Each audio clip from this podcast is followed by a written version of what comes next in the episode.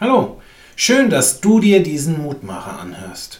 Ich wünsche, dass es dir in allen Stücken gut gehe und du gesund seist, so wie es deiner Seele gut geht. Mit diesen Worten grüßt Johannes im dritten Johannesbrief den, dem er diesen Brief schreibt. Und ich finde, das ist ein schöner Gruß, den ich gerne aufnehme und an dich weitergebe, denn ich wünsche dir genau das Gleiche. Verzeih mir, wenn es mir dabei gar nicht darum geht, dass du hoffentlich nicht von dem Virus betroffen bist oder dass du von keinen anderen gesundheitlichen Problemen lahmgelegt bist. Das hoffe ich natürlich auch für dich, aber viel wichtiger finde ich das Ende des Wunsches. Johannes schreibt so, wie es deiner Seele gut geht.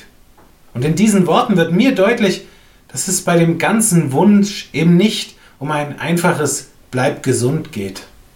Es geht vielmehr darum, dass es mir, dass es dir im Innersten gut geht. Und das ist mehr als keine Erkältung zu haben oder frei von anderen Krankheiten zu sein. Denn wenn es meiner Seele, meinem Innersten gut geht, dann können mich diese Einschränkungen doch auch nicht wirklich schrecken. Was ich dafür brauche, dass es meiner Seele gut geht, offen gestanden bin ich mir da selbst nicht ganz sicher, denn so ganz habe ich es auch noch nicht heraus.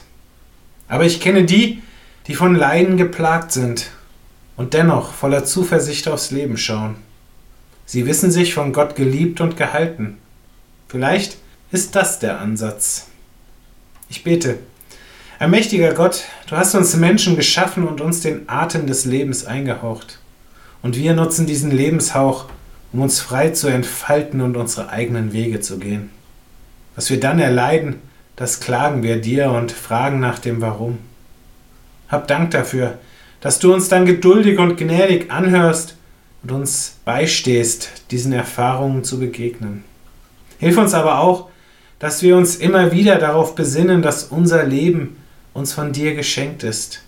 Und schenke, dass wir dann erleben dürfen, dass es unserer Seele selbst im größten Leid gut gehen kann. Amen. Auch morgen gibt es an dieser Stelle natürlich wieder einen neuen Mutmacher. Und eine kleine Bitte habe ich an dieser Stelle. Es gibt inzwischen eine zweite Telefonnummer, um den Mutmacher zu hören. Und es wäre eine große Hilfe, wenn viele direkt diese zweite Nummer anwählen. Das entlastet dann die einzelnen Leitungen. Die Nummer lautet 02772 7099530. Danke für deine Hilfe.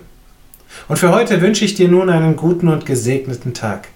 Bleib gesund, aber vor allem bleib behütet.